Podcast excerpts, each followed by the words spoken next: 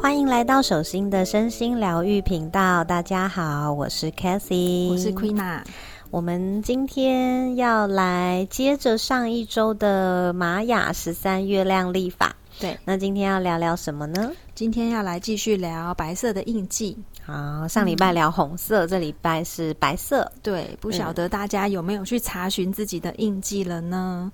那在上周我们讲的红色的印记呢，其实红色也象征着开始跟开创的这个能量。那在今天要讲的这个白色的印记呢，它象征的就是一种比较清理、净化还有厘清的一个能量。嗯，所以其实红色印记的人本身就会。就是看到事情比较会有那种动能啊，或热情啊，一头热的感觉。那白色印记呢，它相对来说，它就会是想要先厘清这个事情的本质，然后再来决定怎么样解决，还是决定怎么样来厘清想法的部分。嗯，对。那白色的印记呢，分别有白风、白世界桥、白狗、白巫师跟白镜。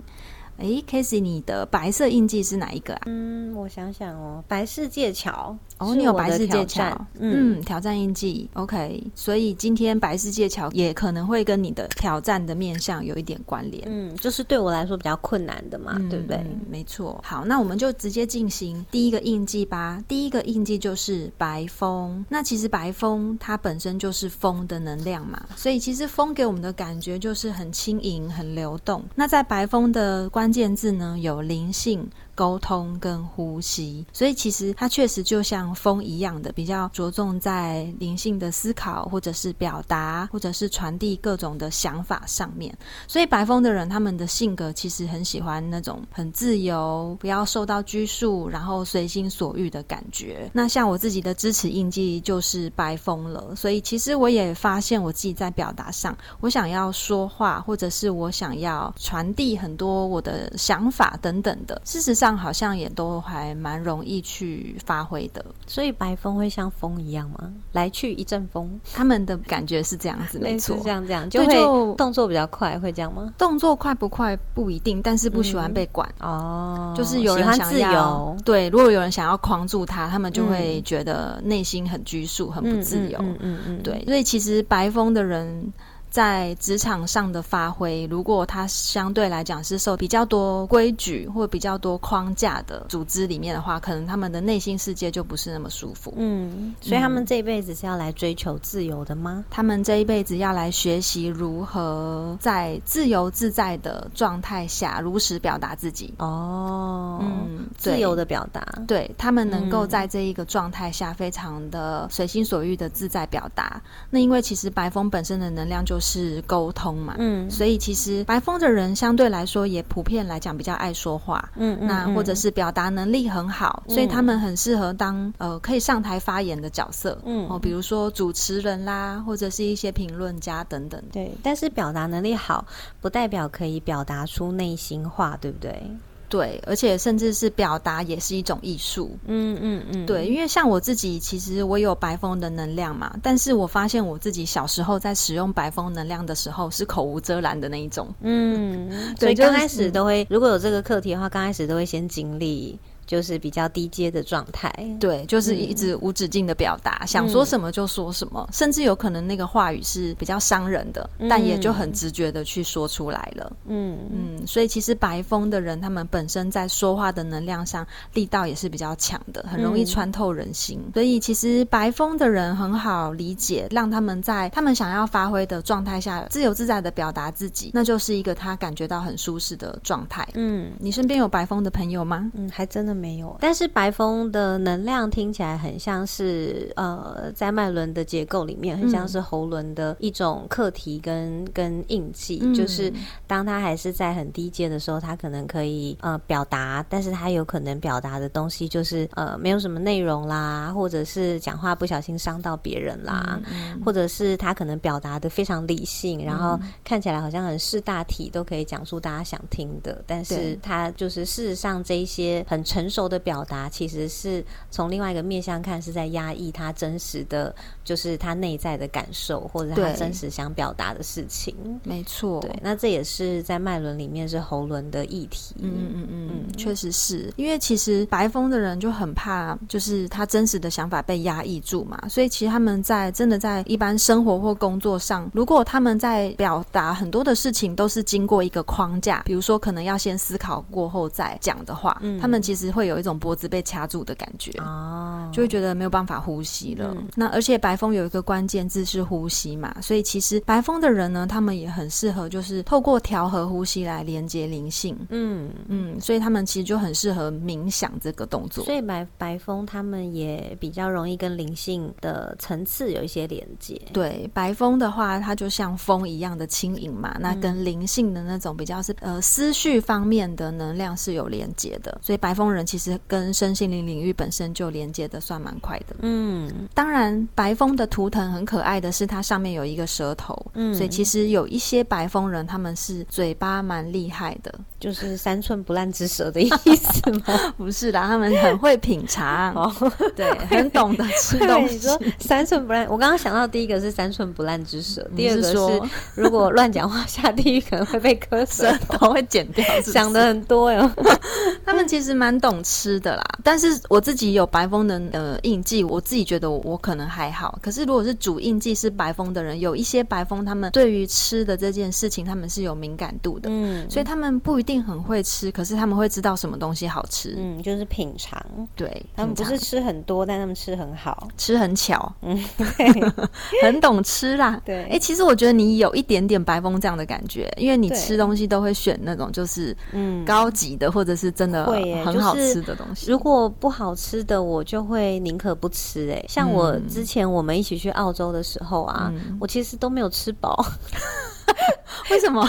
因为澳洲东西真的很难吃啊，就是真的不好吃。然后我就会吃个七分，嗯，我就会觉得 OK 了，反正有吃就好，就是有有充饥这样就好了。就是我就不会到吃饱，因为我觉得它没有很好吃。就是要吃就要吃好吃的。所以你知道我在澳洲半年瘦了五公斤哎，哇，那这是减肥的好方式哎。对，所以各位白峰，对，想要减肥的话就去一趟澳洲，可以练习看看白峰的。能量这样子，那再来呢？下一个印记我们要讲的是白世界桥，就是你的挑战印记了。嗯，既然它叫做桥嘛，所以其实就可以联想桥的能量。哦，那一座桥它其实就会连接两端，那它其实也象征着一一个感受上的稳定。那白世界桥的关键字呢，有死亡、平等跟机会。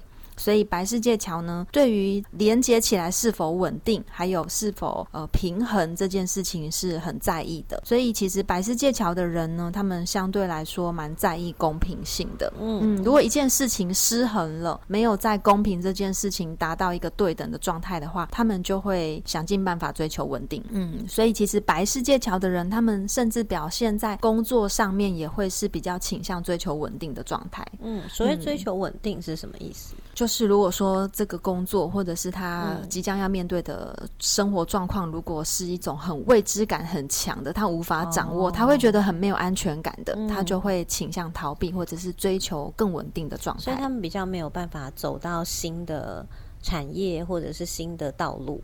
除非他对于那一个新的领域有几层把握的话，哦，OK，因为如果说没有超过一半的把握，他们宁可不动。嗯嗯嗯，所以白世界桥他们本身的连接能力是很强的。先讲他们的一个优势好了，白世界桥，因为他们既然是搭建一座桥嘛，所以他们可以连接两端，所以他们本身在于连接性这件事情的能力是非常的强的。好，比如说他们可以帮个 A 跟 B 撮合，好，制造他们的。机会，或者是很适合当那种第三方的角色啦，媒婆。啦，中介啦，对，就第三方可以撮合他人的角色，嗯，对，那帮助别人去连接到彼此都需要的资源跟机会，就是他们很擅长的一件事情，嗯，所以像其实我婆婆本身就是白世界桥哦，对，那她的工作呢就是美容院，然后她平平常的工作就是会有左邻右舍过来跟她剪头发啦，然后来跟她打招呼。聊两句，婆婆妈妈系列的就会聊一些就是生活琐事。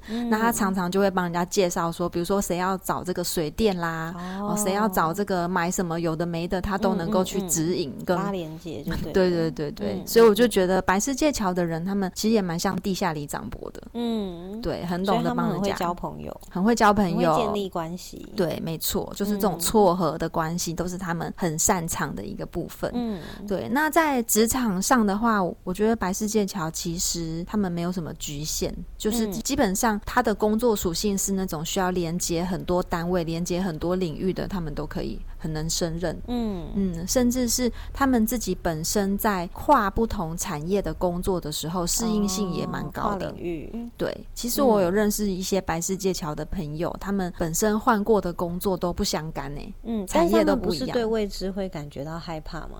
所以他们其实，在跨的时候一定都做过功课哦，都有先去查询。确定就是这个这个跨是没有问题的，他们才会转化。对他们当然也会带着害怕的心去转换，但是真的跨过去之后，他们的适应力又相对的好。所以其实白世界桥他的呃他的人生就是要学会怎么样。勇敢的去面对未知，然后跨上新的道路吗？对，没错，这是白世界桥要学习的。是的，就像一座桥一样，能够连接，是他这个毕生的一个志业嘛。就是他能够连接的很好，他一定也有连接很好的能量。他要相信自己是可以去跨越的。嗯，好，那在你的挑战印记的白世界桥，你自己有什么样的感受吗？嗯，我觉得确实就是，如果要跨到一个新的领域，我会需要有。有安全感，嗯，就是我会需要先确定这件事情是，呃，我有可行性，对我觉得有可行性的，然后我也确实会去研究一下这个产业，所以我以前也很经常跨领域，然后。呃，但确实我都会去研究一下，哎，这个产业是不是 OK 的？嗯，对。但是因为我它虽然是我的挑战，但因为我的印记是黄战士嘛，所以我还是很有黄战士的风格，就是先做了再说。嗯，对，所以我还是蛮常有这种先做了再说。只是我比较有弹性的，就是我可以同时做很多件事情。嗯，所以我的跨领域有时候会是在我在做第一件事情的时候，我就已经同时在做第二件事。嗯，然后它就有点像是那个生涯曲线。就是第二曲线一样，就是我的第一曲线还在操作的时候，我的第二个曲线其实就出现了，然后他们会同步的进行，然后等到我的第二个曲线已经到达一个稳定，而且就是逐渐成长的时候，我就有可能会从第一曲线转到第二曲线。哦，这种双线的概念，对，然后慢慢慢慢，因为就是现在的生涯概念也差不多是这样，那慢慢就会有第三曲线或第四曲线，然后就会慢慢转这样子。嗯，那听起来你很适合就是。斜超多杠的，对，之前有一阵子是真的写很多杠，后来就觉得慢慢的要。呃，focus 下来，然后还是要专注在某些特定的领域上。嗯，难怪你说你的白世界桥不太像你的挑战，对，因为我发现你驾驭的蛮好的。对，而且因为之前你有说白世界桥就是呃，还有一个课题是断舍离嘛，对。但是因为我就是我的人生当中真的没有完全没有断舍离的问题，就是我就是那种可以当断就断的人，然后我也不会特别的依赖某些人事物。嗯，所以比方说。有很多没有办法断舍离的人，他们可能会出门带很多东西啦，或者家里东西都不丢啊，或者是没有办法分手啦。所以你是一个而且说断就断的人，就完全可以，而且我也不需要带很多东西。你知道，我每天就带一个小包包，里面就只有钥匙跟钱包，我也可以最好不要带包。你要洒脱，就是我可以完全不用带任何东西，然后我出去旅游也不用带太多东西，反正就是嗯可以用的就好，然后不行就是没有的就。就也就算了，嗯，对，没错，你真的是属于比较果决的白世界桥啦。因为确实有一派的白世界桥，他们还在学习怎么样去连接这个所谓，它有一个关键字是死亡嘛。那其实死亡在意向上就是一个你是否要断舍的议题。所以其实，在白世界桥的日子，我自己也会有一种就是开始要思考哪些东西好像不再需要用到，就开始有丢东西的欲望。嗯，那是不是白世界桥在主印记的人，他们这个课题会比像我？在挑战的人还要来得更明显。当然，他们的人生当中就会开始学习这个能量了，怎么决定他是否在一个他自己认为稳定的状态，跟他是否要去取舍他人生当中不必要的关系也好，物品也好，嗯，还有他自己的生活模式跟灵性的层次，嗯，还有白世界桥，其实它本身因为它的桥，它的图腾的样子是上下的，连接地跟天的桥，所以它其实也跟灵性也有一些连接，嗯，所以白色印记都跟灵性有连接吗？对，因为他们其实就会。有比较多清理、净化跟厘清的能量，嗯，对，所以他们会更追求在这种呃灵性世界、内在世界的一个部分的学习，嗯。那再来第三个印记呢，就是白狗，白狗就是狗狗的能量嘛。那我们知道，其实小狗它们就是我们人类的好朋友，而且其实狗就很单纯、很无辜啊，然后又很喜欢黏人。好，有些狗狗它们是很喜欢陪伴在主人身边的，所以其实白狗就是那种好像小狗。狗一样那种无私的爱，然后很喜欢跟人相处，很喜欢群体活动陪伴，对，很需要陪伴。他们的关键字有心灵、爱跟忠诚。嗯，所以其实白狗的人给人家的那种感觉就是蛮温暖的，零距离，很容易去靠近，跟很好相处的一种模式。你身边有白狗吗？有啊，就是我的另一半。哎，他，但他确实，哎，你刚刚讲到很容易被人靠近嘛？你知道我们出去啊，都会有很多人来找他问。路哎，哦，真的哦，你是说陌生人也会吗？陌生人呢，都会找他问路。那我就说，哎，明明我长得比较可爱，为什么他们不找我问路？然后他都会找他问路，他一脸很冷漠，他们来找他的问路。哎，真的，你看那个冥冥之中的磁场就是会吸引这样子。对啊，那因为其实我觉得白狗他们就是像小狗一样嘛，他们对于这种陪伴、对这种爱的需求，我觉得相对比一般人来多。对他们会很重视，比如说很多的事情会想要一起。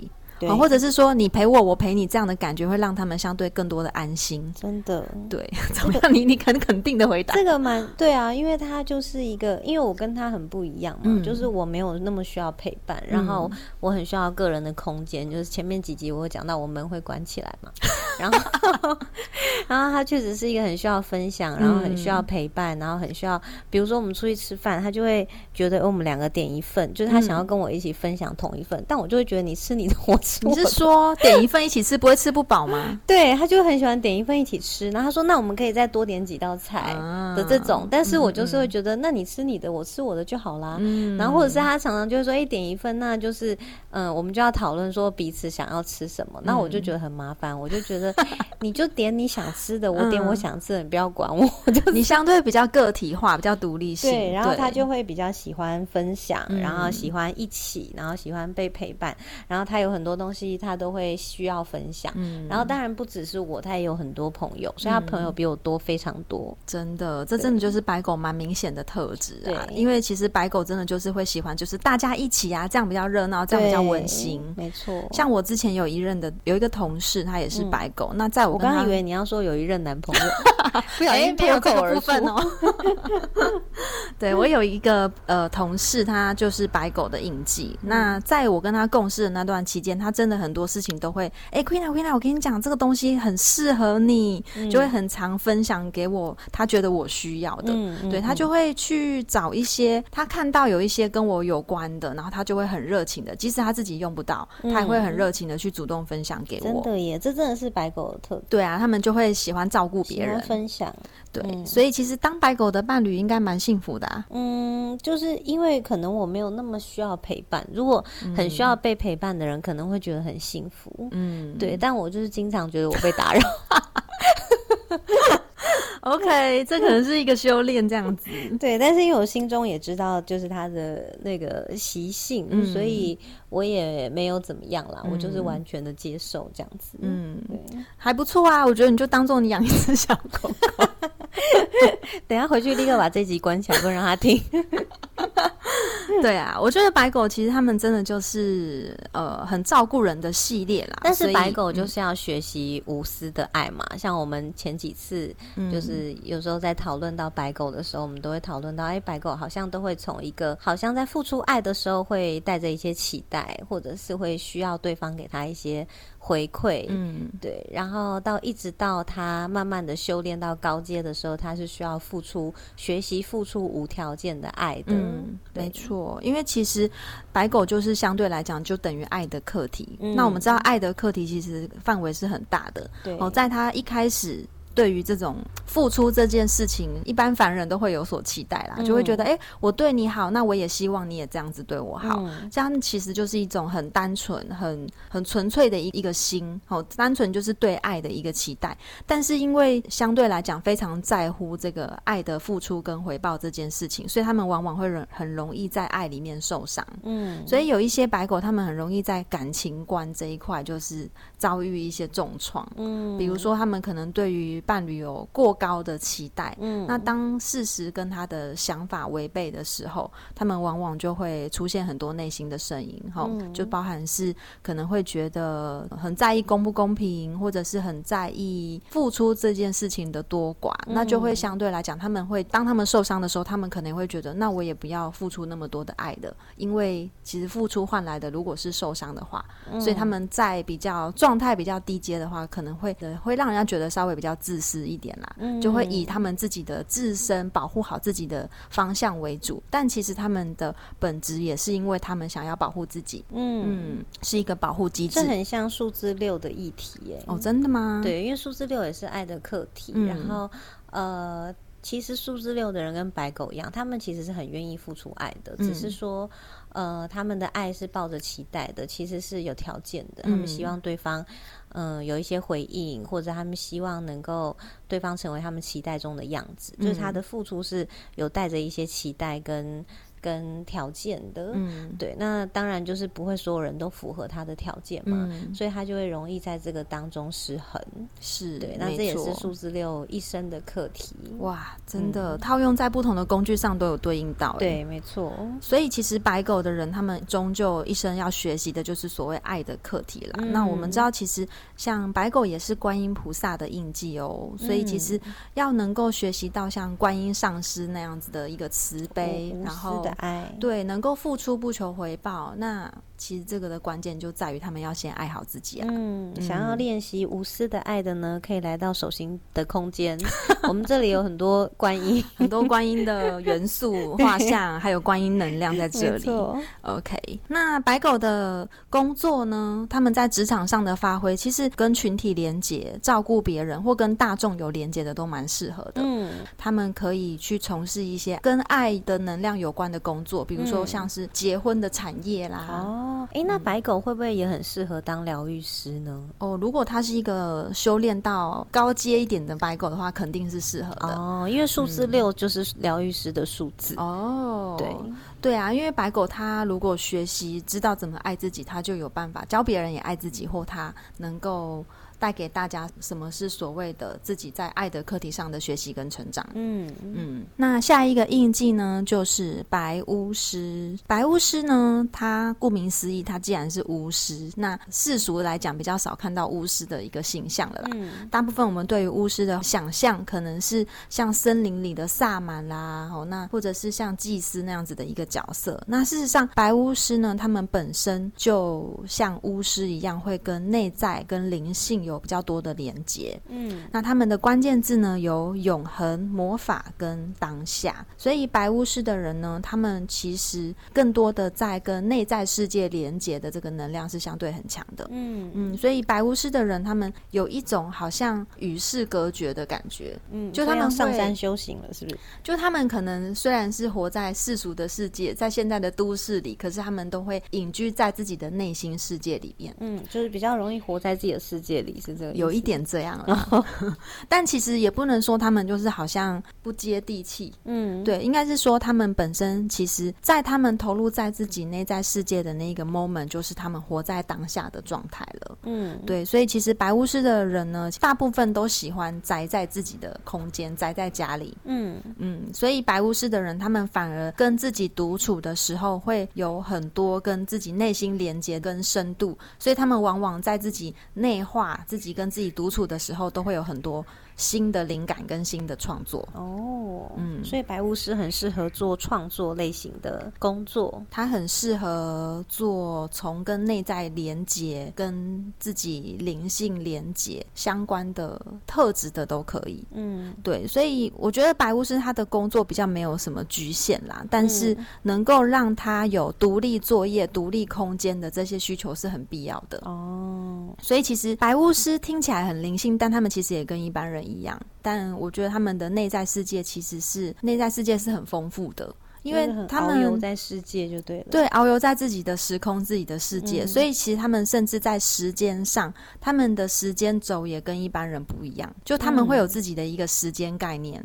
嗯嗯，那如果以我们比较世俗的感受来讲，就会觉得他好像很容易迟到啊，或很容易在自己的时间里面迷路啊。嗯嗯嗯。但其实他只是在自己的内心世界，在他自己此时此刻他自己所认定的时间轴里而已。嗯嗯，所以白巫师的人呢，他们其实，在生活当中，他们也会很需要自己独立的空间。所以我其实之前有合盘过像情侣，那这个刚好对方也是比较属于比较。黏的系列啦，就是他会觉得说，为什么他的另一半常常都要躲在房间都不出来？好像在说你耶。我确实很经常躲在房间，我还说我要做功课喽，然后我们就会关起来。嗯，你是不是有白巫师的相关的印记？我的家族老大是白巫师哦，所以他但是没有教大家看家族老大。OK，家族老大的话呢，其实就是除了五颗印记之外呢，我们额外会有一颗印记是你隶属在哪一条波幅里面，所以你在这一条波幅里的话呢，你也会有这一个印记的能量。那我觉得这个就比较深了啦，所以我觉得今天还是先以自己的五颗神域，我们可以先去感受。那但是可以从这个部分去感觉到你自己也其实也有白巫师这样的能量，对不对？嗯，我觉得蛮有的。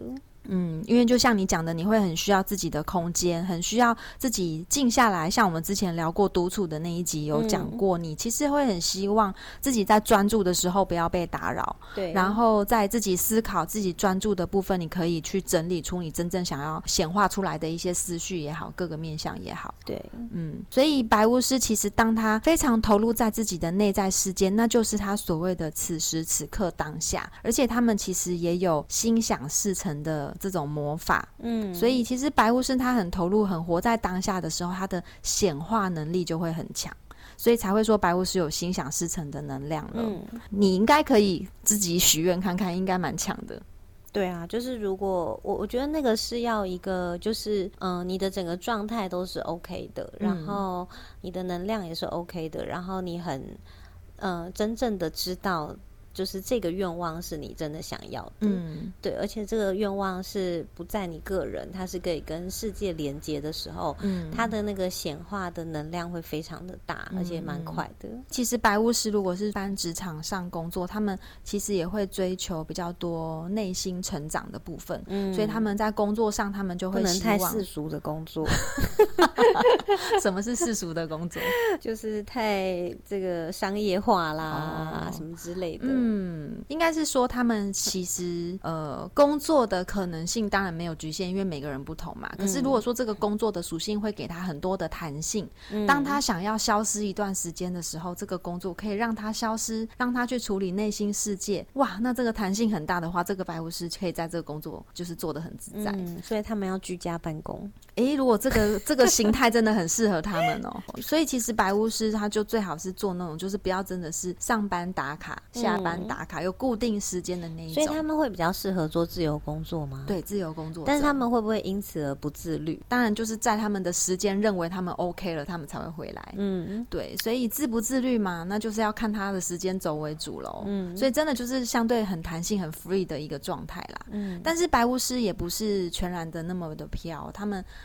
当然会考量到实际的状态，所以当他把钱花完的时候，他就会回来了。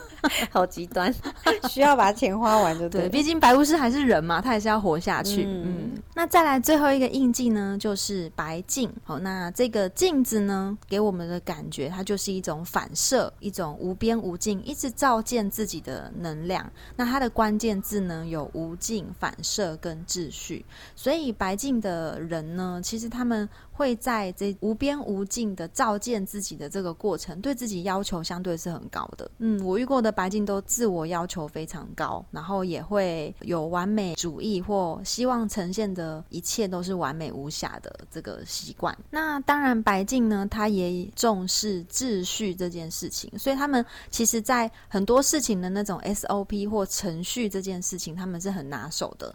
所以白净的人很适合做那种，就是他的工作是有很明确的程序化的。哦，比如说可能有一些工作，它就是会有流程啦，然后他就能够把这个所有的流程都弄得非常清楚。所以他们很有完美主义，然后又嗯会把所有的流程跟组织都做得很精细跟明确。那他会不会比较容易活在他的框架里面？如果他那么要求所有的一步一脚印，然后都是如实呈现的话，那当然他的相对来讲框框是比较多的。对，但这也是他们的优点啦，因为就是不会出错啊，因为他根本不允许自己出错。嗯，所以他们在一些就是高要求的这种组织或单位里，就是他的那个程序是不能出错的，就很适合白净来做。那他们人生要学习的是什么？因为白净他就像我们人在照镜子一样，就会看到自己，哎，这这边可以再怎么样会更美一点，这边怎么样再更好一点，就会一直看见所有一切嘛。尤其我们的习性会先看见不好的。